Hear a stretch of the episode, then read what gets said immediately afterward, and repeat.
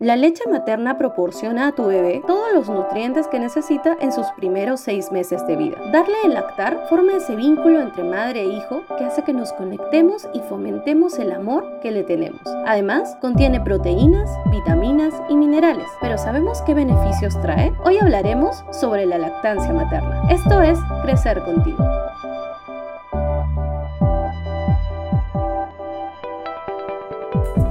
Bienvenida a Crecer contigo, un programa de la revista Mamá por Tres donde hablaremos de maternidad, crianza infantil y más.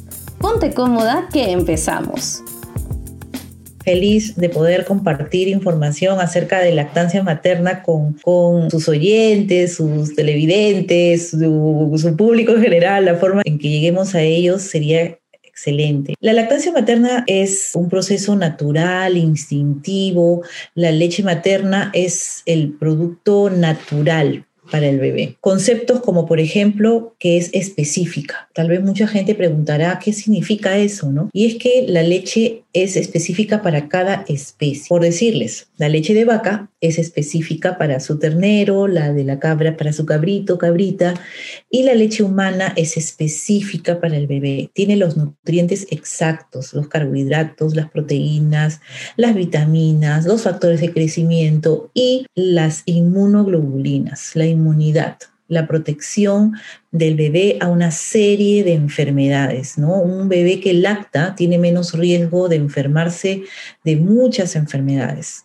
Todos los anticuerpos que la mamá posee en su cuerpo son atravesados a través de la leche materna y van a proteger al bebé. Ser un producto natural y específico para el bebé, como estás tú mencionándolo, Inclusive podría decirte que la leche materna es específica para cada bebé, o sea, cada mamá produce la leche para su propio bebé. Si estamos hablando de una mamá que acaba de tener un bebé, los tres primeros días las madres tienen en sus pechos el calostro tiene pues las, las, características de ser un espeso, de, es, un, es, un, líquido espeso, denso, que no es grandes cantidades porque el estómago del bebé también es pequeñito. Entonces, muchas mamás que puedan estar desinformadas de esto y pensar que cuando van a tener al bebé en sus brazos, la leche va a fluir como chisguete tal vez, ¿no? Y si más aún se suma el entorno que pueda decirles, uy, pero no hay leche, no tienes leche, o en las mismas hospitales clínicas, no hay esa sensibilidad muchas veces para decirle a la mamá que esto es totalmente normal, que los primeros días no va a haber cantidades de leche, ¿no? que la leche se va a ir formando y que después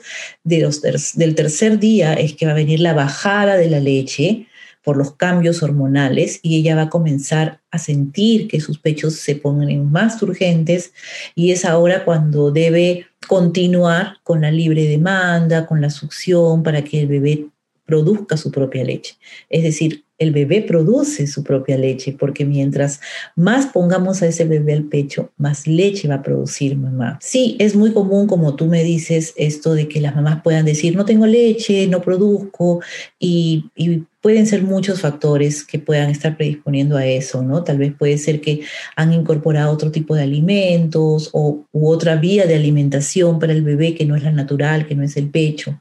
Se requiere mucha atención en las mamás en los tres primeros días, mucho apoyo de los profesionales de la salud, de la familia y que ella también conozca, empoderar a la mamá para que ella sepa qué es lo natural, qué es lo que se espera en los primeros días con la lactancia materna. Es cierto, y tal vez uno como mamá, una puede tener, ¿no? Y uno piensa siempre en los beneficios para el bebé, pero también está demostrado que una mamá que lacta puede tener menor incidencia de algunos tipos de cánceres de mama, de ovario, también puede tener menos riesgo de, osteoporosis a, a, largo plazo por un tema del metabolismo del calcio en los huesos.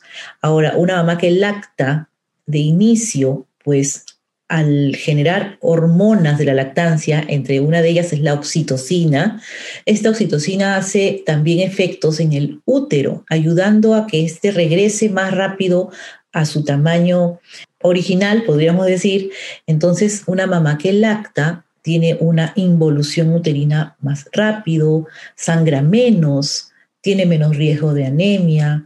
Ahora, si goza su lactancia, va a producir estas hormonas de placer y lo va a gozar, va a estar muy bien, va, va, a ser muy beneficioso para ella realmente. Y bueno, el típico beneficio que muchas mamás siempre dicen que ayuda también a recuperar la silueta porque las grasas que se acumulan en caderas y piernas durante el embarazo es la primera que se va a consumir en los primeros meses de la lactancia. O sea, sí tenemos ventajas también como mamás. Y como papás también hay ventajas, ¿ah? También hay ventajas para el papá. ¿Cuáles son las ventajas para el papá? Los papás se quedan mirando. Muchos piensan en lo primero que se les ocurre, que es la parte económica, ¿no? Que, que van a evitar gastos de... Y eso, bueno, no es solamente un beneficio para el papá, es para toda la familia. Van a evitar gastos de otro tipo de alimentación y al ser un bebé más sano también gastos médicos, en fin, ¿no? Yo voy un poco más allá. Yo veo que el papá se beneficia también porque un papá quiere lo mejor para su bebé. Y entonces al conocer todos los beneficios de la lactancia, contribuir también en el apoyo, en el sostenimiento de la lactancia en casa, va a tener un bebé más sano, más inteligente, más vinculado. Y bueno, una mamá que si goza la lactancia y está de buen humor y feliz por eso, pues el más beneficiado también va a ser el papá, ¿no? sí, es un tema muy importante esto que se podría ampliar inclusive en otra oportunidad, pero a grandes rasgos les puedo decir que al inicio de la pandemia y con todo esto, pues fue una locura. Ni, ni, los mismos profesionales de la salud, clínicas, científicos, sabían cómo iba a ir desarrollándose este, este virus, ¿no?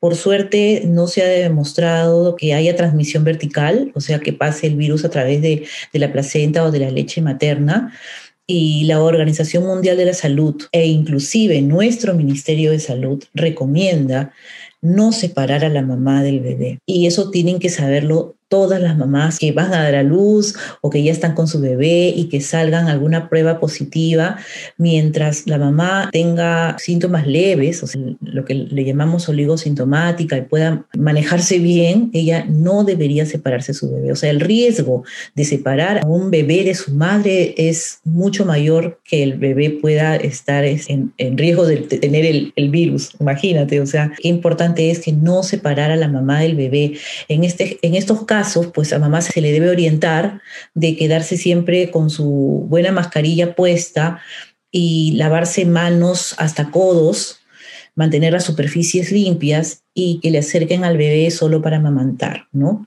Hasta que pase el episodio este que pueda estar sufriendo la mamá, ¿no? Y solamente en casos graves podría darse el caso de que la mamá se extraiga leche o conseguir leche donada, ¿no? O sea, podría ser la alternativa pero no separar a la mamá del bebé. Eso es sumamente importante y que lo sepan, ¿no? Que lo sepan las mamás, que no es algo que solamente lo diga la Organización Mundial de la Salud, que a veces uno lo ve muy lejano, ¿no?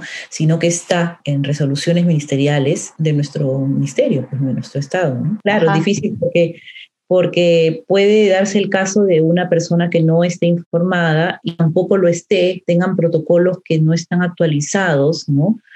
Y que separen a la mamá del bebé poniendo en riesgo la salud de este bebé, ¿no? Y eso es grave. Entonces sí, tienen que estar informadas. Por eso es importante que este tipo de información llegue a todas las mujeres, las familias. Recordarles a las mamás que la leche materna es el mejor alimento que le pueden dar a su bebé, que se informen acerca de ello, que gocen el embarazo, si están cursando un embarazo en este momento, para que el momento del parto llegue en el momento que tenga que llegar y que se informen muchísimo para que los primeros días pues puedan romper eh, los miedos y los mitos y puedan colocarse su bebé al pecho tranquilas, felices. Por eso les recomiendo eh, informarse, informarse, hay cursos de psicoprofilaxis, que ahora les voy a mencionar también un poco de ello. Y también recordarles a las mamás que si tienen alguna prueba de COVID positivo, igual pueden seguir amamantando, que el riesgo de separar a sus bebés de ustedes es mayor. Y que bueno, cualquier duda que tengan de, de lactancia, podemos ponernos en contacto, ¿no? ¿Qué dices tú, Cristina?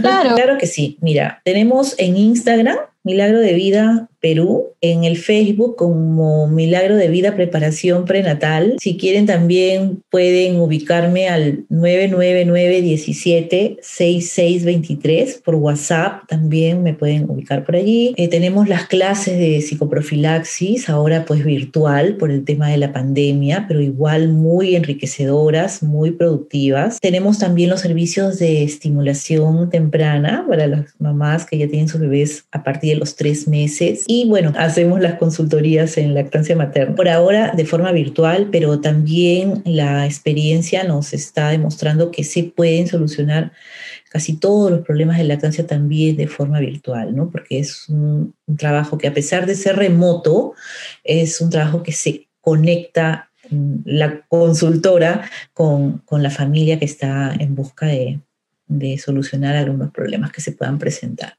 Entonces, por ahí me pueden encontrar. Encantada de poder atenderlas. Muchas gracias, Milagros. Gracias a ustedes. Encuentra más contenido como este en nuestro canal de Spotify Crecer Contigo. Búscanos en Facebook como Revista Mamá por 3, en Instagram como arroba Revista Mamá por 3 y visita nuestra web www.mamapor3.com. Nos vemos el próximo lunes.